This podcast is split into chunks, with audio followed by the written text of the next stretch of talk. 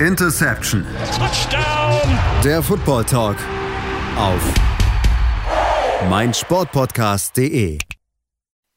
Hallo und herzlich willkommen zur neuen Ausgabe von Interception, eurem Football Talk auf meinsportpodcast.de. Mein Name ist Sebastian Mühlenhoff und ja, wir sitzen hier am Montagabend nach dem NFL Draft und wollen euch natürlich eine Art Recap geben, so ein bisschen auch Einschätzung liefern, welches Team hat gut abgeperformt, welches Team vielleicht nicht so gut, also welches Team hat wirklich Fragezeichen aufgeworfen. Das ist natürlich zu so einem frühen Zeitpunkt immer noch schwer einzuschätzen, weil wir natürlich nicht wissen, wie sie den, den Sprung schaffen, aber wir wollen trotzdem hier eine kleine Einschätzung uns euch auf jeden Fall liefern ähm, und das natürlich wie gewohnt nicht in einem heute meinen geschätzten Experten und auch ja College-Experten, auch kann man so gut sagen, den an der Seite den Stefan Reichel. Hallo Stefan.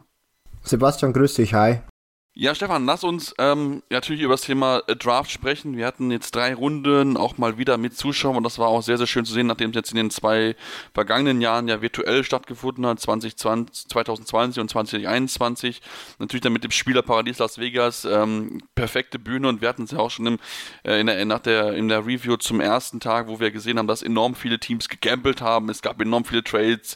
Ähm, es gab wirklich dann, äh, ja, gerade so nach den ersten 10 Picks wirklich auch äh, ja schon so eine Art Run auf, äh, auf, äh, mit Trades und äh, auf die Red, Red Receiver verschiedenste Positionen. Ähm, wie würde dein Fazit insgesamt ausfallen? War es dieses Jahr spektakulärer als vielleicht in den vergangenen Jahren oder wie wäre so dein, dein, dein Fazit insgesamt gesehen? Mm, also es war ein interessanter Draft. Man hat, ähm, finde ich, dieses Jahr verschiedenste Tendenzen einfach auch gesehen, die sich mittlerweile auch in der Draft-Strategy äh, einzelner Teams widerspiegeln. ich meine damit zum Beispiel, dass wir einfach ja jetzt in der Free Agency gesehen haben, dass wahnsinnig viele Wide Receiver sehr, sehr teuer sind, weswegen auch sehr viele Teams in der ersten Runde auf Wide Receiver gepickt haben und gegambelt haben. Ich denke, dass hier einfach die Tendenz dazu ist, dass man ähm, vermehrt Wide Receiver früh pickt, weil man einfach wahrscheinlich nicht oder nicht immer die finanziellen Mittel einfach zur Verfügung hat, um ja, die Wide Receiver, die im Kader sind, zu verlängern, die konstant Leistungen bringen. Also es war so eine Tendenz. Ähm, zweite Tendenz war, dass es einfach schon oft auch einfach Upside-Picks waren, einfach weil das Talent in der Spitze einfach dieses Jahr nicht so gut war wie verschiedene Jahre davor oder wenn man auch ähm, sich so ein bisschen mit der nächsten Draft Class beschäftigt, dass es dort auch schon ja wieder ganz anders ausschaut. Aber es ist äh, war ein spannender Draft. Ähm, es waren sehr viele Trades. Es gab ja auch äh, diesen AJ Brown Trade, der auch sehr sehr überraschend kam. Ähm, insgesamt würde ich ihn als gelungen bezeichnen. Ja, würde ich auch. Ich meine, wie gesagt, hatte schon, ja, Überraschung auf jeden Fall. Ich meine dabei, ich meine, wir haben in den ersten zwei Runden nur einen einzigen Quarterback gesehen. Wann sieht man das schon mal? Also das war ja eigentlich eine der vielleicht größte Überraschung insgesamt gesehen, wobei es natürlich auch da viele, viele Themen gibt, die da einfach mit reinspielen, Dinge, die wir von außerhalb natürlich auch nur, nur sehr, sehr schwer ja, einschätzen können im Endeffekt, aber natürlich trotzdem, es hat zeigt im Endeffekt schon, ähm, ja, wie unterschiedlich dann auch die Teams entsprechende Positionsgruppen, entsprechende Spieler auch bewertet haben. Also das war schon wirklich ähm, ja, sehr, sehr interessant zu beobachten und wir wollen uns heute, wie gesagt, so ein bisschen mit so Gewinnern, Verlierern natürlich schwierig zu sagen aufgrund der aktuellen Situation, weil wir halt alle nicht genau wissen, ne, wie schlagen die Spieler ein, aber wollen natürlich trotzdem uns an so eine ja, kleine, kleine Analyse auf jeden Fall ranbegeben. Und Stefan, dann wollen wir natürlich mit den Gewinnern anfangen, ähm, wenn wir uns die Teams anschauen. Wer ist denn für dich einer der Teams, wo du sagen würdest, wow, die haben sich echt viel Value gesichert in den, in den sieben Runden, die stattgefunden haben? Ja, ich würde äh, zu Anfang, denke ich mal, mit der Obvious Choice geben, die ja auch verschiedenste Experten genauso sehen wie ich und wahrscheinlich auch du, Sebastian, mit den Baltimore Ravens, ähm, die einfach, sag ich mal, vor allem in den ersten zwei oder drei Runden sich wahnsinnig viel Value äh, geholt haben mit Kyle Hamilton. Äh, Kyle Hamilton. Ähm, ich würde sogar sagen, den besten Spieler der ganzen Draft-Klasse gepickt, der natürlich aufgrund seiner Safety-Position, die einfach in der NFL als nicht so wichtig wie andere Positionen oder vom Value her nicht so hoch gesehen wird wie andere Positionen, sehr guter Pick war. Ähm, Tyler Linderbaum hast du auch einen sehr, sehr guten Center noch erhalten äh, in deinem Trade mit äh, Arizona. der meiner Meinung nach auch sehr, sehr zugunsten der Ravens ausgefallen ist. Ich würde Marquise Brown nicht für einen First-Round-Pick äh, traden wollen. Dann mit David Ojabo, klar, er hat sich ähm, an seinem Pro Day das oder das Achilles, die Achillessehne gerissen. Ähm, bleibt natürlich abzuwarten, wann er denn wirklich zurückkommt, aber ähm, der Teammate von Aiden Hutchinson oder besser gesagt ja mittlerweile ehemalige Teammate ist ein sehr, sehr guter Pass-Rusher, der sicherlich auch einiges an Value mitbringt. Travis Jones, würde ich sagen, auch ähm, wieder ein sehr guter Pick. Ähm, dann hast du dir noch mit Daniel Falele potenziell wahrscheinlich sogar sofort deinen äh, neuen äh, Right Tackle gesichert. Ähm, zwei Titans, was ich etwas überraschend finde, aber ich mag vor allem Isaiah Likely. Äh, Charlie Collar habe ich jetzt nicht so viel beobachtet, aber sicherlich beide als Ergänzung hinter Mark Andrews auch ganz gut. Der einzige Pick, der ähm, jetzt so ein bisschen fragwürdig ist, ist äh, John Stout, der Panther von Penn State. Mhm, einfach. Also so der höchstgezogenste Panther? Nee, der war Genau, nicht, nee, nee. nee, das war, Doch, war er. War er ähm, Matt Ariza und auch äh, Jake Kamada. Ich glaube, müssten auch die beiden anderen Panther gewesen sein, die dieses Jahr gepickt wurden. Ähm, waren beide hinter ihm. Vor allem äh, Matt Ariza war gefühlt der Panther, wo die Chancen am höchsten waren, als erstes vom Bord zu gehen. Ähm, er wurde dann der letzte von den drei genannten. Aber insgesamt würde ich sagen, man hat einfach sehr, sehr viel Value bekommen für die Position, an die man gepickt hat. Und für mich somit ein klarer Gewinner. Ja, auf jeden Fall. Also ich weiß, dass die Rams-Fans Deutschland unbedingt Matt Ariza haben wollten, ähm, aber im Endeffekt ist er dann zu den Buffalo Bills gegangen. Ähm, aber ich bin bei dir. Also die, was die, was die Baltimore Ravens gerade auch in der ersten Runde gemacht haben, wo wo du echt wirklich an 14 gewartet hast und ja, irgendwie vor dir fing auf einmal der Run an auf die Wide Receiver, aber die da wirklich echt cool geblieben sind, sich überhaupt nicht aus der Ruhe haben bringen lassen, sondern haben dann einfach wirklich Best Player Available genommen und haben sich wirklich da einen tollen Spieler gesichert. Ich bin auch sehr gespannt, wie sie ihn einsetzen wollen, weil er auch, ähm, auch sehr, sehr eine Hybrid-Lösung ist, der viele Positionen im defensiven Backfield spielen kann. Also von daher bin ich sehr gespannt, wie, wie das da auch reinpasst. Ich finde einfach Baltimore vom Fit her sehr, sehr, sehr, sehr interessant. Und ähm, das Einzige, was mir halt so ein bisschen Bauchschmerzen bereitet, äh, ist, dass sie halt keinen Wide Receiver genommen haben. Ähm, das muss man natürlich sagen, klar, man hat natürlich in dem vergangenen Jahr mit, mit Rashad Bateman und David Devaney schon zwei Spieler geholt. Ähm, ich weiß aber nicht, ob einer davon wirklich schon die klare Nummer 1 ist. Marquis Brown, wie gesagt, hatte gute Ansätze, hat aber nicht auf diesem konstant hohen Level performt. Da hat man mit Sicherheit dann nochmal einen guten Gegenwert im Endeffekt für bekommen. Ähm, aber wie gesagt, mir hätte eigentlich angesichts auch der, der, der vielen Variationen an Receivers, die es ja in diesem Jahr gegeben hat, jetzt vielleicht nicht die absoluten Top-Leute, wie es in den vergangenen Jahren, aber auf jeden Fall viele Spieler, die auch zu den entsprechenden Situationen perfekt gepasst hätten, da finde ich dann schon, hat man vielleicht dann auch ein gewisses Risiko eingenommen, dass man sich halt keinen genommen hat. Ich bin sehr gespannt, ob vielleicht einer der undrafted äh, Free Agents einschlägt. Ich weiß nicht, ob, ob sie da den einen oder anderen geholt haben, ähm, weil das natürlich ja so viele Namen sind, die in den vergangenen äh, zwei Tagen irgendwie gesigned worden sind. Da verliert man schon mal relativ schnell den Überblick. Aber das wäre noch das einzige kleine bisschen, wo ich sagen würde, wenn sie da noch eingenommen hätten, dann wäre es nochmal noch mal ein Stück besser geworden. Aber insgesamt ähm, bestimme ich dir absolut zu, das ist, ein, ist eine tolle Klasse. Sie haben auch Positionen angegangen wie Cornerback, wo ja auch ein bisschen Probleme noch mit dabei sind mit einem Jalen Armando Davis und einem Damian Will äh, Demarion Williams. Ähm, zwar ein bisschen später beide genommen, aber trotzdem prinzipiell auch vielleicht zwei Leute, die da auch durchaus helfen können. Ähm, aber insgesamt bin ich absolut bei dir. Baltimore Ravens haben sehr, sehr viel Spaß gemacht ähm, und sehr, sehr viele gute Spieler geholt und da würde ich dann auch weitergehen, wenn du noch nichts mehr zuzufügen mhm. hast, Stefan, auf die Teams aus New York. Denn ich finde auch, sowohl die Giants als auch die Jets haben gerade am ersten Tag, für ich, eine gute Leistung gezeigt. Ähm, aber auch insgesamt würde ich die Draft-Klassen von beiden Teams wirklich sehr, sehr gut sind. Und das ist, glaube ich, auch mal für die leidgeprüften Fans aus den, von den jeweiligen Teams, glaube ich, auch mal sehr, sehr schön zu sehen, dass ihre Teams doch auch wirklich gute Drafts vollführen können. Ja, es war bisschen überraschend, weil einfach beide Teams jetzt in den letzten Jahren nicht mehr so bekannt waren für ähm, die wahnsinnig guten Picks. Allerdings ähm, muss ich sagen, finde ich beide okay. Ich bin jetzt vielleicht nicht ganz so hoch wie du, um ehrlich zu sein. Ähm, finde jetzt bei den Giants, dass man schon sehr, sehr viel Value in Runde 1 bekommen hat mit Kayvon Thibodeau und Evan Neal. Ähm, Ronda, äh, Wandale Robinson, Runde 2 finde ich jetzt zum Beispiel schon etwas zu hoch. Ich mochte ihn zwar im College bei, bei Kentucky sehr gern, ähm, habe allerdings ähm, aufgrund einfach auch seiner Größe und seines, äh, sag ich mal, Skillsets, das er einfach besitzt, nicht so hoch gesehen.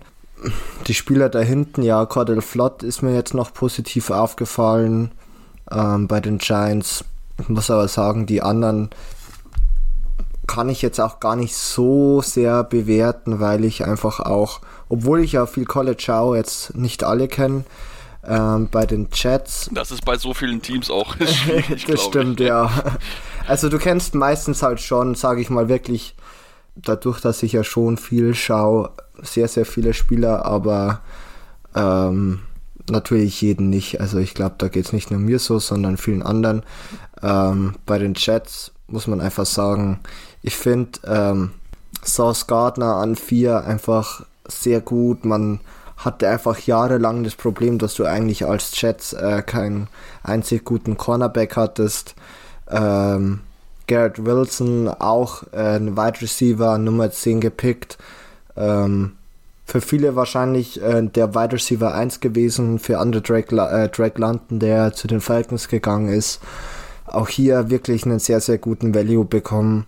Dann nochmal in der Runde 1 German Johnson, ähm, auch ein Pick, den ich sehr für sehr gut halte, der ja auch davor einiges an äh, Top 10, äh, Top 10 Hype hatte. Da ist er dann doch ein bisschen gefallen, aber umso besser, dass sie ihn bekommen haben. Was ich halt nicht so ganz verstehe, ist im Endeffekt Brees Hall an 36. Ähm, du hast ja letztes Jahr erst Michael Carter gepickt. Warum holst du dir nochmal so früh einen weiteren ähm, Running Back? Vor allem die Running Back Position und der Value sind ja auch Punkte, die man jetzt einfach schon mehrere Jahre diskutiert. Jeremy Ruckert, äh, der Tight End, fand ich vor allem schön, dass im Endeffekt, äh, ich glaube, sich die ganze Familie mit ihm gefreut hat, die alle Jets-Fans sind. Ähm, Max Mitchell, Offensive Tackle, Michael Clemens von äh, Texas AM. Ist insgesamt ein guter Draft. Mir gefällt bloß wirklich die Running Back Position äh, nicht, aber sonst wirklich gut.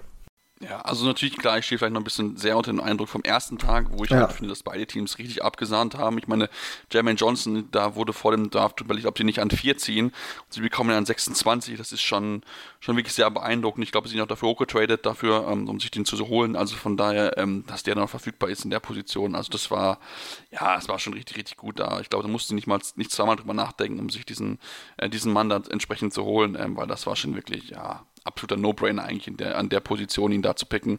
Ähm, aber ja, Brees Hall kann ich nicht so ganz verstehen. Vielleicht will man ein bisschen mehr so ein One-to-Punch aufbauen, aber ähm, ja, sind wir mal sehr gespannt, wie dann, wie dann, wie dann die Idee der Offensive mit dabei ist. Ich finde es schon mal zumindest gut, dass man was dafür tut, dass man, äh, ja, dafür sorgt, dass äh, Zach Wilson mehr und mehr Verstärkung einfach bekommt. Ähm, klar, man hat jetzt zwar nur ein Tackle benommen und auch nur ein Offensive Lineman und vergleichsweise wenig Picks mit nur sieben, aber trotzdem, glaube ich, ist man da auf einem einem guten Weg, äh, insgesamt sowohl bei den Jets als auch bei den Giants, ähm, die mir da auch gut gefallen haben. Ähm, auch da hätte man vielleicht über den einen oder anderen Wide Receiver mehr drüber nachdenken können, weil ja die Wide Receiver, wir haben es im letzten Jahr gesehen, häufig verletzt gewesen sind. Ähm, aber insgesamt ähm, glaube ich schon, dass die beiden Teams aus New Yorks eher zu den Gewinnern zählen, als da vielleicht auch äh, andere Teams, die da für einige Fragezeichen gesorgt haben. Und da wollen wir natürlich gleich noch drüber sprechen, über das eine oder andere Team, was ja schon so ein bisschen für Verwunderung gesorgt hat, sage ich es mal so, ganz, ganz vorsichtig, weil wir natürlich noch nicht genau wissen, wie die Spiele einschlagen werden. Aber ähm, es gab zumindest Verwunderung bei einem großen Team, aber dazu gibt es gleich mehr hier bei der Selbstständigen Football Talk auf meinsportpodcast.de. Schatz, ich bin neu verliebt. Was? Da drüben. Das ist er. Aber das ist ein Auto. Ja, eben. Mit ihm habe ich alles richtig gemacht. Wunschauto einfach kaufen, verkaufen oder leasen. Bei Autoscout24. Alles richtig gemacht. Hey, Malte Asmus von meinsportpodcast.de hier. Ab März geht's weiter mit unseren 100 Fußballlegenden. Staffel 4 bereits. Freut euch auf Zlatan Ibrahimovic, Michel Platini, Cesar Luis Minotti, Paolo Maldini, um nur mal vier zu nennen. Und bis wir mit der vierten Staffel kommen, hört doch einfach nochmal rein in die bisherigen drei Staffeln. Ronaldinho, Sepp Meyer, Gary Lineker, Lothar Matthäus und viele weitere warten da auf euch. 100 Fußballlegenden. Jetzt überall, wo es Podcasts gibt. Ja, und jetzt sind wir jetzt zurück bei Interception und wollen uns natürlich mit weiteren Draft-Klassen beschäftigen von den verschiedenen Teams und wollen natürlich noch über den einen oder anderen Gewinner sprechen. Denn, Stefan, wir wir hatten, es gerade schon bisschen besprochen. Ähm, du hast noch ein Team, was wir auf jeden Fall nennen müssen, die nicht nur zwar wenige Picks hatten, aber trotzdem erstens gute Spieler geholt haben und nicht noch per Trade einen absoluten Topmann geholt werden. Die Rede ist von den Philadelphia Eagles, die ja fleißig abgesandt haben. Jo, also für mich, ähm, wir haben die Ravens ja schon angesprochen, äh, das zweite Vogelteam, das sehr, sehr gut war, ähm, die Eagles. Man hat einfach... Fly Eagles Fly. und die fliegen äh, hoch, fly high. ja. Ähm, man hat sich ja einfach AJ Brown geholt, ähm, ihm auch sofort einen neuen Vertrag gegeben, wenn ich das richtig gelesen habe. Vier Jahre, 100 Millionen. Ähm, ich sag ja. mal einfach, auch wenn Sharon Rager nicht eingeschlagen hat, du hast mit Devonta Smith und äh, AJ Brown einen wahnsinnig guten Wide Receiver Room. Dann holst du dir mit Jordan Davis ein wirkliches Monster in der Defense. Ähm, einfach einer der besten Run Defender mit echt noch einiges an Upside im Pass Rush. Ähm, Cam Jurgens, eine der coolsten Geschichten ähm, wahrscheinlich des ganzen Draftes, wurde von Jason Kelsey, ähm, den Center der Eagles, selbst äh, gescoutet und auch ähm, im Endeffekt, sag ich mal, empfohlen äh, dem Front Office, dass sie ihn picken. Mit einer Kobe Dean, bei ihm sind noch die Fragezeichen offen, wie seine Medicals aussehen. Vom Talent her allerdings ganz klar äh, Rund, Runde 1 äh, Kyron Johnson und äh, Grant Citra ähm, in der sechsten Runde sind wahrscheinlich einfach für die Dev, aber man muss ganz klar sagen, ähm, du holst dir einfach deinen Wide Receiver Nummer 1, ähm, holst dir einfach auf Linebacker einen wirklich sehr, sehr guten Prospect, ähm, findest auch schon mal in gewisser Weise den Nachfolger für deinen ähm, nicht mehr ganz so jungen Center und hast wirklich äh, einen neuen Ankerpunkt in der Defense. Also ähm, wirklich sehr, sehr stark gemacht. Ja, auf jeden Fall. Und wenn ihr das Video noch nicht gesehen habt zu Cam, Cam Jürgens und der Geschichte mit Jason Kelsey, wir haben es bei uns auf Twitter geteilt. Ähm, da quasi ist es die Live-Reaction davon, wie er das bespricht und äh, lobt seinen ja, potenziellen Nachfolger da auf jeden Fall über den Klee und ist vielleicht auch ein Zeichen, dass er dann vielleicht auch dann später so einen Scouting-Job und dann vielleicht auch ins Front Office wechseln könnte, weil Jason Kelsey ist ja auch nicht mehr der Jüngste. Also von daher ähm, eine sehr, sehr coole Geschichte. Aber ja, ich bin absolut bei dir, was sie dort gemacht haben. Ich meine, AJ Brown sich geholt. Ähm, damit haben sie AJ Brown, Demonte Smith und natürlich Dallas Scott, den wir nicht vergessen sollten, den Tight End. Das sind drei richtig gute Passempfänger und damit guckst du natürlich jetzt oder sorgst du mit natürlich davon, dass du jetzt nochmal deinen Quarterback Jalen Hurts stärkst und dafür guckst, okay, ob er wirklich die langfristige Lösung sein kann. Ähm, hast aber gleichzeitig dadurch, dass du halt auch durch die Trades keinen Picks für nächstes Jahr abgegeben hast, trotzdem weiterhin die Chance, dir deinen Quarterback im kommenden Jahr zu ziehen. Also von daher ist das wirklich ja, enorm spannend, was sie, was sie dort gemacht haben. Also kann man wirklich nur, nur den Hut vorziehen, wie sie das durchgezogen haben in dem Tag. Und ich meine, wir haben so gesagt, fünf Picks sind es, aber Trotzdem haben sie mit den ersten drei voll eingeschlagen und da wirklich äh, ja, Jungs geholt, die sehr, sehr interessant sind und dann die durchaus dem Team ähm, ja, wichtige Rollen sofort einnehmen könnten. Natürlich, wenn sie entsprechend fit sind, wie es jetzt im Fall von Kobe Dean ähm, ist. Ja, dann lass uns vielleicht noch, Stefan, noch über die Kansas City Chiefs sprechen. Auch ein Team, was immer häufiger genannt wird ähm, als ja, einer der Gewinner. Man hört es man liest überall bei den verschiedensten Experten der verschiedensten Seiten in Amerika. Ähm, auch wenn man sich anguckt, viele, viele Picks gehabt. Man hat auch den einen oder anderen Trade gehabt. Ne? Zum Beispiel mit den Patriots nach getauscht, um dann sich Trent McDuffie zu holen. Den Cornerback dann mit George Kalafatis, den Griechen sich geholt, einen Edge Rusher, äh, noch in der, später in der ersten Runde. Aber insgesamt trotzdem finde ich einen sehr, sehr runden, ähm, ja, eine sehr, sehr runden Draft gehabt. Also von daher bin ich da sehr positiv überrascht. Hätte vielleicht den einen oder anderen Receiver noch mehr genommen, aber mit Ski Moore haben sie da, glaube ich, schon auf jeden Fall jemanden gefunden, der da noch schon das Team sofort, dem Team sofort helfen kann. Ja, man hat ähm, so ein bisschen das Problem gehabt, dass einfach zu Pick 21 schon sehr, sehr viele gute Wide Receiver vom äh, ja. Board waren. Ich finde den äh, Cornerback Need, Need hat man mit Trent McDuffie, dem ich würde sagen, besten Slot Cornerback des Draftes gut gefüllt. Mit George Kalafdis auch ähm, Edge Defender noch ganz gut. Sky Moore auf Wide Receiver.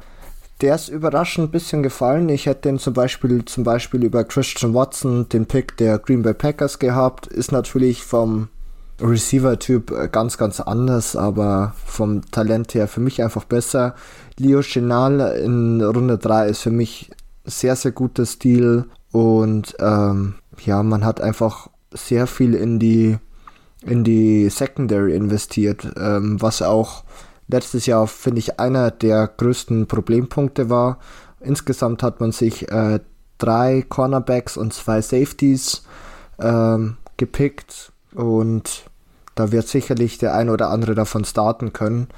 Und äh, mit Darren Kinnard zum Beispiel auch nochmal ähm, Protection für Patrick Mahomes. Also auch ein sehr guter Draft. Ich finde jetzt Trent McDuffie vom Talent her nicht so berauschend. Ist okay für die erste Runde. Sehe auch, dass wahrscheinlich nicht viel anderes da war, aber nach hinten hinaus immer besser. Ja, ja, bin ich, bin ich bei dir. Also der McDuffie-Trade war damals, glaube ich, so ein bisschen überraschend, weil der eine oder andere schon noch einen Cornerback davor gesehen hatte, aber insgesamt ähm, schon noch eine mögliche Option, ähm, dass man ihn da auch dann in die Rolle gut einfügen kann, dass er dann auch dann wirklich dann voll einschlägt.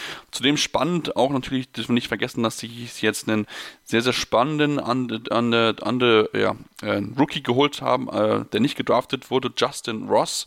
Ähm, eine sehr, sehr traurige Geschichte mit einer ja, Erbverletzung äh, im Nackenbereich, wo quasi ja so äh, Lendenwirbel zusammengewachsen sind. Ähm, hat, hat über 20 Monate lang keinen Football gespielt, ähm, kam dann aber zurück, weil er entsprechend operiert worden ist. Ähm, dann mit einer Stressfraktur gespielt oder zumindest versucht ähm, äh, und muss dann auch da wieder sich operieren lassen, ist aber zurückgekommen.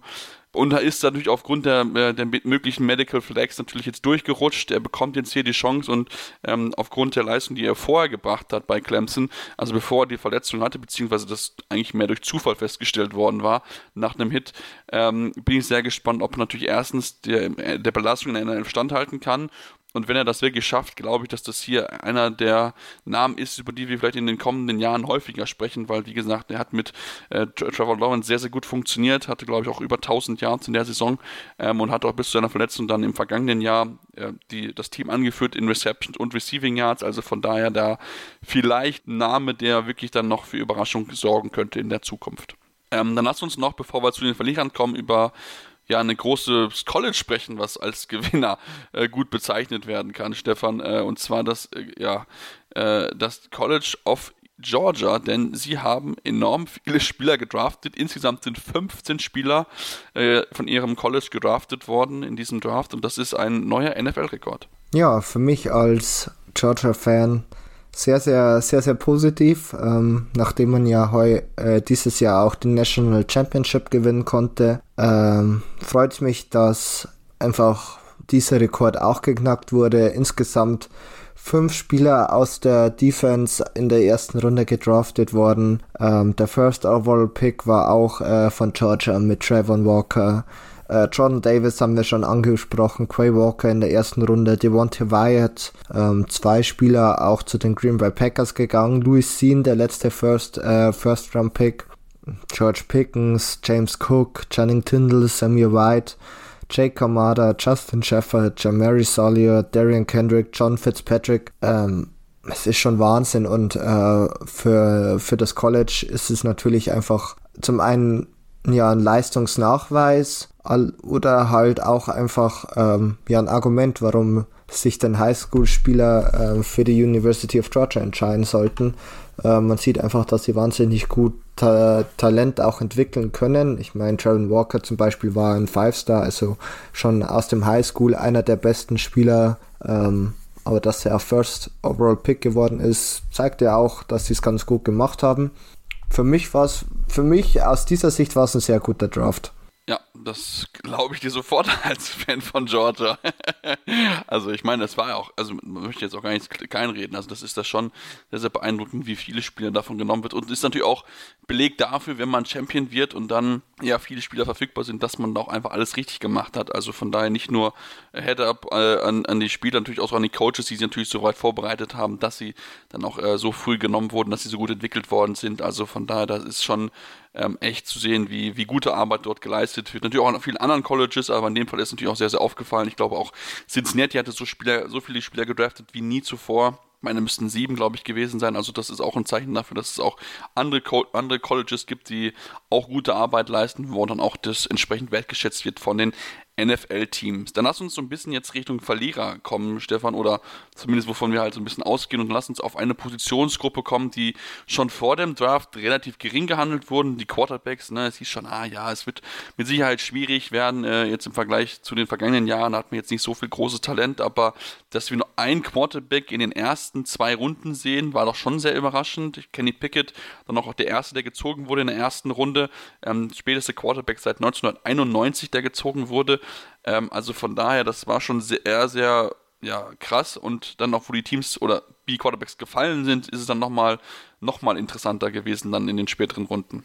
Ja, es war überraschend, würde ich sagen. Ähm, man hatte ja die Quarterback-Klasse wirklich ja als nicht besonders positiv schon äh, evaluiert und meinte, ja, dass es wahrscheinlich nicht ähm, vom Talent her ganz so extrem sein oder extrem gut sein wird wie die Jahre davor, aber es war dann doch verwunderlich, dass wirklich sehr wenig Teams gegambelt haben. Ähm, für mich war jetzt zwar Kenny Pickett nicht der beste Quarterback der Draft Class, verstehe allerdings schon, warum ihn die Steelers äh, gepickt haben. Und ja, ich war verwundert, dass auch äh, Runde 2 dann komplett ohne Quarterback war. Dann in Runde 3, ja, mit ähm, Malik Willis und Desmond Ritter finde ich vor allem für mich als Falcons-Fan auch einen guten Pick. Ähm, kann man sicherlich äh, was damit anfangen und, und ihn sehr früh evaluieren. Wenn es nicht reicht zum Starter, dann hast du im Endeffekt nächstes Jahr wieder die Chance, weil einfach nächstes Jahr die Draft Class wahrscheinlich sehr viel besser sein wird. Und ähm, verwunderlich war eher so ein bisschen das Droppen von Sam Howell. Zum Beispiel deine Patriots haben ja Bailey Seppi über Sam Howell genommen, was ich nicht so ganz verstehe. Das Schemefit ist vielleicht da, äh, Howell aber vom Talent her deutlich höher. Und zum Beispiel Spieler wie Carson Strong hätten meiner Meinung nach schon gepickt werden dürfen. Der ist ja als undrafted Free Agent dann äh, verpflichtet worden. Ich weiß jetzt gar nicht auswendig von wem. Waren es nicht die Eagles? Ah ja, waren sogar die Eagles, Eagles ja, genau. Waren die Eagles. Ähm, aber es war verwunderlich, um ehrlich zu sein. Und ähm, auch wenn man ja schon gesagt hat, dass es eher schwierig sein wird oder vom Talent her sehr viel äh, passieren muss, dass es sich hier um ein paar Starter in der NFL handelt, ähm, kannte man ja das aus verschiedenen Jahren davor, dass einfach die, die sage ich mal, die Chance einfach dennoch äh, genutzt wird in den ersten oder in den früheren Runden. Und das war heuer gar nicht der Fall das stimmt. Also das, das hat mich auch sehr überrascht, ähm, dass so wirklich so, so spät gefallen ist. Auch gerade, weil natürlich auch Malik Willis natürlich auch jemand man kann, okay, das ist hier ein, ne, ein, mögliches, ja, ein möglicher Quarterback, den man gut entwickeln kann, der ein hohes Upside hat, aber dass er dann erst in der dritten Runde dann geht und dann auch noch zu den Tennessee Titans, das ist natürlich sehr, sehr spannend. Ähm, da bin ich auch äh, ja, gespannt, ob er dann wirklich vielleicht auch ein zum Problem werden kann für Ryan Tannehill, dessen Zukunft ja auch noch so ein bisschen in Unterfragezeichen steht, nachdem er in der vergangenen Saison jetzt nicht so überzeugt hat könnte es hier wirklich für Willis gute Chancen geben, wenn er das denn schafft, ähm, vielleicht hier bei den Titans sich den Starting-Job dann zu erarbeiten. Vielleicht nicht in diesem Jahr, aber zumindest jetzt das, äh, die NFL zu lernen, zu wissen, okay, wie schnell das überhaupt ist und dann ähm, vielleicht dann im nächsten Jahr dann auch anzugreifen. Dann, ähm, ich glaube, man kann ihn auch relativ günstig 2023 entlassen, Ryan Tannehill, und dann könnte es vielleicht dann passieren, dass man dort dann mit einem neuen jungen Mann an den Start geht, beziehungsweise vielleicht dann noch im Draft nochmal möglicherweise darüber nachdenkt. Ähm, ja, dann lass uns hier eine kurze Pause machen dann gleich über auch die Teams sprechen, die so ein bisschen äh, enttäuscht haben. Du hast gerade schon ein Team genannt, die Patriots, aber dazu gibt es dann gleich mehr Interception eurem Football Talk auf meinsportpodcast.de. Schatz, ich bin neu verliebt. Was? Da drüben. Das ist er. Aber das ist ein Auto. Ja, eben. Mit ihm habe ich alles richtig gemacht. Wunschauto einfach kaufen, verkaufen oder leasen. Bei Autoscout24. Alles richtig gemacht. Ja, und jetzt sind wir noch zurück und wollen natürlich noch über Teams sprechen, die so ein bisschen als ja, Verlierer gelten können, beziehungsweise zumindest ja, überrascht haben, sage ich es mal so. Und da sind einige Namen auf meiner Liste, muss ich ganz ehrlich zugeben. Und ähm, ja, so leid es mir tut, für mich auch als Patriots-Fan, sind zumindest das, was die Patriots gemacht haben, ist ein sehr, sehr großes Fragezeichen. Also auf dem Consensus Draft Grade Board sind sie auf Platz 32 von allen Teams gelistet. Ähm, ja, haben angefangen mit Cold Strong, was schon für Verwundung gesorgt hat, ähm, worüber sich die Rams ja auch lustig gemacht haben, weil sie ihn in der dritten Runde ziehen wollten. Er ging dann Position 24, also rund 80 Spots vorher. Ähm, und auch danach so richtig überzeugende beziehungsweise so richtig tolle Namen waren das jetzt nicht. Auch alle Spiele, wo man sagt, okay, gut, die wären auch später noch ähm, erlebbar gewesen. Eine Shot Smith ist Strategie erkennbar, aber trotzdem habe ich Zweifel, ob das funktioniert wird, funktioniert, so funktionieren wird, wie sich das die Verantwortlichen vorstellen. Ja, ähm, ich fand die Reaktion von Sean McVay ein bisschen oder hat viel ausgesagt über den Cold Strange Pick, ähm, der ja im Endeffekt die Rams meinten, sie haben noch eine realistische Chance auf ihn an äh, Pick 104, was dann natürlich überhaupt nicht der Fall war. Ähm, ich verstehe auch eure Running Back Picks nicht äh, mit Pierre Strong und äh, Kevin Harris. Sorry, aber ähm, also das, das Einzige, hm. wie ich es mir erklären kann, ist halt, dass Damon Harris dann gehen muss. Das ist die einzige Erklärung, die es ist und dass vielleicht die, die Chance, dass James White wieder hundertprozentig fit wird, geringer ist. ist sonst macht es keinen Sinn, zwei Running Backs zu picken. Ja, und ähm, das, also insgesamt waren das einfach so viele Picks, die ähm, Consensus Board, du hast es ja schon gesagt, ganz woanders waren. Ähm, dass Bailey Seppi vielleicht als ähm, Backup wahrscheinlich gut funktioniert ist, sei mal dahingestellt, aber vom Talent her ist Sam Howell einfach nochmal deutlich drüber. Ähm, das ist für mich so ein Pick. Und dann, ja, keine Ahnung, Jack Jones hat mir nicht gefallen, Marcus Jones, ähm, jetzt hast du zwei Cornerbacks mit dem Nachnamen Jones, waren eher nicht so meins. One Forten fand ich okay. Ähm, ein Speedster auf Wide Receiver ist echt immer ganz gut. Ähm, Wobei ich da nicht verstanden habe, dass man hochgetradet ist. Weil auch da hieß es ja, dass er vielleicht erst später geht. Mhm. Und dann geht man aber vier Picks hoch, glaube ich, und gibt nochmal ein bisschen was ab. Weiß ich nicht, ob man ihn nicht, ob man da nicht hätte warten ja. müssen. Oder, oder man hatte die halt die Angst, dass der jemand anders hochspringt. Also das kann natürlich auch sein, dass da vielleicht jemand äh, versucht hat, die Patriots reinzulegen. Deswegen haben sie da noch Picks aufgegeben. Das freut. Also da muss ich sagen, ähm, ja, ähm, vor allem wenn man es so ein bisschen betrachtet, dass einfach zu dem Zeitpunkt George Pickens und Sky Moore ähm, beide noch da waren. Ja, Sky Moore und George Pickens ja beide ganz andere Receiver-Typen, da braucht man nicht drüber reden, aber ähm, vom Talent her würde ich sie doch nochmal über Attack One Forten sehen. Also insgesamt fand ich das sehr, sehr wir, was sie gemacht haben. Ich meine, Belichick ist meiner Meinung nach eh nicht so als besonders guter Drafter bekannt. Also die letzten Jahre waren jetzt immer schon etwas, naja, ähm, der Draft hat mir wirklich gar nicht gefallen. Ja, bin ich bei dir. Also ich finde, er hat es zu Anfang seiner Patriots-Zeit besser gemacht, aber bei den letzten Jahren, da waren wirklich so ja, einige Head-Scratcher, wie es so schön auf Englisch heißt, mit dabei. Also da wirklich so, so Kopfschütteln. Ähm, ich meine, die Strategie ist erkennbar. Also man setzt auch viel auf Speed. Man hat sich den schnellsten Wide Receiver vom Combine geholt und den schnellsten Running Back. Okay, das kann auch irgendwie Sinn machen, sagen, okay, uns fehlt ein bisschen Speed, um da was zu holen, aber Marcus Jones als den Cornerback zu holen, der mit 5'10, glaube ich, also 1,75, dann vielleicht der Nachfolger von JC Jackson sein soll, weiß ich nicht, ob, ob er das schaffen wird. Ähm, also bei Cole Strange hofft man auf so eine ähnliche Entwicklung wie bei Logan Mankins, der ja auch damals relativ früh gezogen wurde, aber trotzdem dann wirklich von Day One ein Starter gewesen ist und auch wirklich eine gute, solide äh, Rolle gespielt hat. Ähm, ja, so richtig schlau werde ich auch nicht draus. Ähm, klar, hinten raus man mit hier noch das eine oder andere in gute Namen geholt, ne? Nimm, nimm Andrew Struber zum Beispiel, der Offensive Tackle und auch der Center, da macht man sich auch einiges gut. Die passen auch bestimmt in dieses System, in dieses spezielle Offensivsystem rein von den Patriots.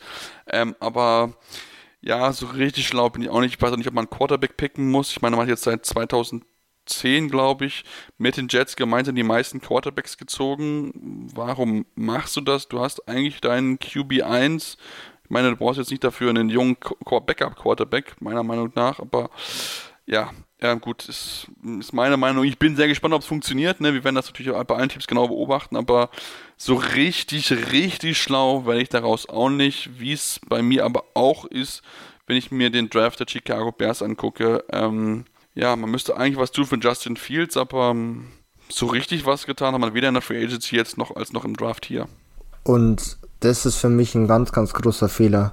Ähm, du hast letztes Jahr sehr viel teures Kapital da reingesteckt, um Justin Fields zu erhalten und gibst ihm jetzt kaum Unterstützung. Ähm, es ist ja auch, jetzt fällt mir sein Name nicht ein. Aaron ähm, Robinson. Aaron Robinson, genau. Ähm, ganz klarer Wide Receiver Nummer 1 und ähm, der erste Wide Receiver, den du holst, ist Willis Jones in Runde 3, der, sag ich mal, ja, vielleicht als Returner gut ist, aber ob er im Passing Game so viel Upside hat, das wage ich mal zu bezweifeln.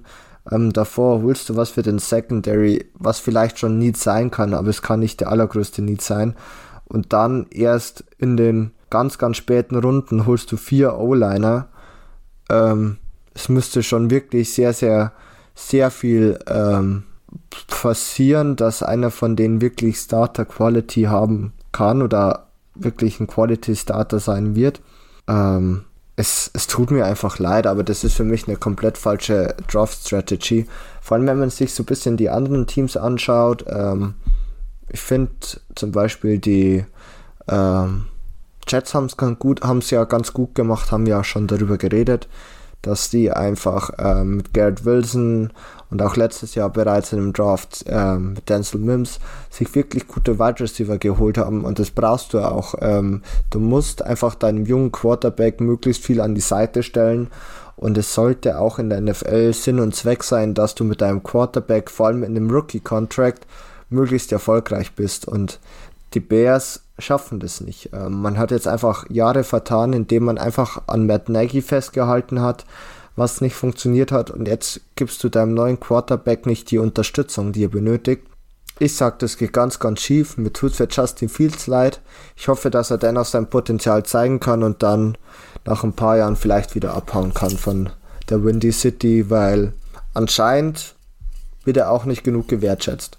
Ich verstehe es ja nicht. Das, weißt du, ich meine, irgendwann muss doch eine Franchise aus Fehlern der Vergangenheit lernen. Es muss doch, irgendwann muss doch mal so ein Lernprozess einsetzen. Also ist es, ich meine, jeder Mensch macht Fehler. Ich glaube, da müssen wir nicht drüber diskutieren. Ne? Das passiert einfach. Man ist einfach nicht eine Maschine, die alles immer richtig macht. Aber wenn du halt Fehler machst, musst du halt endlich mal die richtigen Schlüsse draus ziehen. Und das habe ich das Gefühl, wenn ich mir die Bears dieses Offseason wieder angucken, das machen sie nicht. Sie setzen immer noch auf ihre defensive 70er Jahre Football, ah, Defense, die mit damit gewinnen war. Bumsmüs, damit gewinnst du es nicht mehr. Die NFL lebt nicht mehr in den 70ern, wo du mit Run, Run, and, uh, Run and Pound und harter Defense diese Spiele gewinnen wirst. Nein, das sind wir nicht mehr. In einer, in einer Passing-Liga, einer Liga, wo du viele gute Wide Receiver brauchst. Und das haben wir jetzt beispielsweise bei den Bengals gesehen, was es hilft, wenn du drei richtig gute Wide Receiver hast. Da kann man auch dann Probleme in Offensive Line abdenken, wenn du ein gutes Talent hast, wie halt ein Joe Burrow. Ob jetzt ein Justin Fields so weit ist, sei jetzt mal dahingestellt, aber zumindest bekommt er halt die Unterstützung. Jetzt Joe Burrow natürlich nochmal mehr, weil es in die Offensive Line investiert worden ist, aber da sieht man, dass zumindest da eine Entwicklung stattgefunden hat, einfach bei den Bengals, wo man sagt, okay, gut, ne, wir müssen uns weiterentwickeln, die Offense muss besser werden und so weiter. Ähm, aber diese Entwicklung erwarte ich auch gerade von den Bears, wenn du mal anguckst, okay, ne, du hast eine Division, die eigentlich up for grabs ist. Ne? Aaron Rodgers wird vielleicht noch zwei, drei Jahre spielen bei den Packers. So, das heißt, du musst dich jetzt dafür bereit machen, dass du dann, wenn er wirklich die Karriere beendet, dass du dann da bist, dass du dann deinen Quarterback hast, mit dem du dann in die Zukunft gehen willst für die nächsten 10 bis 15 Jahre und dass du ein Team um ihn rum hast, was sofort angreifen kann, diese Spitze. Und das kriegen sie halt nicht hin. Sie holen ich glaube, kein, kaum ein Wide Receiver in der Free Agency, also zumindest keine großen Namen. Sie holen sie einen einzigen Wide Receiver, nachdem sie vorher erstmal einen Cornerback und einen Safety nehmen. Ähm, ja, also das ist, das ist all, das ist nichts, was ich verstehen kann einfach bei den Bears. Und das tut mir dann leid für alle Bears-Fans, aber ähm, richtig schlau werde ich, werd ich daraus einfach nicht. Und mir tut jetzt schon wieder der arme Justin Fields leid. Ich sehe schon wieder, dass es so kommen wird, wie wahrscheinlich wie bei allen anderen Quarterbacks, zuletzt mit Trubisky, den sie hochgedraftet haben, der einfach scheitern wird, weil er einfach nicht die Unterstützung bekommt, die er bräuchte, um dieses Team auf, nächste, auf das nächste Level zu führen. Und deswegen, ähm, ja, Justin Fields, tut mir leid, ähm, vielleicht der eine oder andere wird mit Sicherheit einschlagen, aber vier Late-Round O-Liner, ich glaube nicht, dass alle vier einschlagen werden. Die Chance ist relativ gering. Ähm, also von daher, ähm, ja, definitiv äh, einer, der, einer der Verlierer, Stefan. Ähm, wer zählt denn für dich noch denn zu den großen Verlierern in dem diesjährigen Draft? Mm, bin so ein bisschen am hin und her überlegen. Ich finde allerdings, dass ähm, die Jaguars es nicht ganz so gut gemacht haben.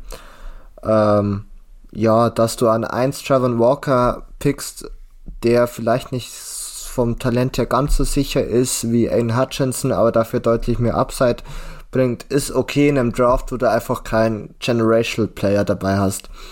Ähm, dass du allerdings deinen Second Rounder abgibst, damit du an 27 picken kannst und dafür einiges abgibst, verstehe ich nicht so ganz, vor allem wenn du dann in Runde nochmal einen Line, äh, drei nochmal einen Linebacker holst, ähm, erst in Runde 3 den ersten O-Liner. Ich muss sagen, ich war von dem Draft nicht ganz so überzeugt. Der ist jetzt nicht katastrophal, ähm, aber ich muss auch hier sagen, ich hätte mir vielleicht ein bisschen mehr für Trevor Lawrence gewünscht, ähm, dass die, die äh, Defense vielleicht auch nicht die beste ist, brauchen wir gar nicht drüber reden. Im Endeffekt kein einziger Wide Receiver. Ja, man hat sich Christian Kirk zum Beispiel in der Free Agency äh, verpflichtet. Von dem halte ich allerdings jetzt auch nicht so viel. Ähm, ich finde, aus der Position, die man hatte, hätte man deutlich mehr machen können, um ehrlich zu sein. Ja, das, das, das finde ich auch. Ähm, also ich finde auch, man hat ja auch einige Uptrades gemacht und so weiter und dann auch, auch Picks aufgegeben, die ich auch nicht so ganz nachvollziehen kann. Ähm, jetzt auch gerade jetzt dann zwei Linebacker sich zu holen, ha, weiß nicht, ob das unbedingt so die richtige Entscheidung ist. Ähm, ja, ich hätte mir vielleicht nur eher noch ein bisschen O-Line gewünscht. Klar, Trevor Walker war für mich absolut No-Brainer, das ist schon klar. Aber insgesamt irgendwie bin ich auch bei dir. Da finde ich, hat man eigentlich aus dem, was man hat, zu wenig gemacht, hat äh, unnötig nach oben getradet, um da irgendwie äh, Spieler zu holen, die man unbedingt holen wollte. Ähm, ja, keine Ahnung, ist es so typischer Trent Borky Draft irgendwie. Das ist nichts halbes, nichts Ganzes. Am Ende wird es wahrscheinlich wieder so sein, dass es wieder nicht überzeugt hat, aber gut, dass Trent Borky überhaupt noch General Manager in der Liga ist, das ist sowieso eigentlich ich, ja, mehr als verwunderlich angesichts der Tatsache, was er immer wieder bei den Teams sich leistet. Aber gut, so ist er halt, ist halt einen guten Draht zu Leuten, die viel Geld in der Tasche haben, also den Ownern und ähm, kann es ja immer irgendwie wieder rauswinden. Ähm, und ja, gut, es ist jetzt, es ist jetzt so, bin mal sehr gespannt, ob das funktioniert, aber so richtig, richtig überzeugt bin ich, bin ich von dem, von dem Draft der Jacksonville Jaguars auf gar keinen Fall, nein. Nee, ich auch nicht, leider. nee, also mir tut es für Jaguars leid. Wie gesagt, sie können uns gerne vom Gegenteil überzeugen, alle Spieler. Ja, da sind wir sehr gerne offen und lassen uns auch gerne überzeugen, dass sie entsprechend, äh, ja, besser performen. Ähm, da bin ich mal sehr, sehr gespannt drauf. Stefan, hast du noch einen Verlierer, den du noch unbedingt genannt haben äh, möchtest?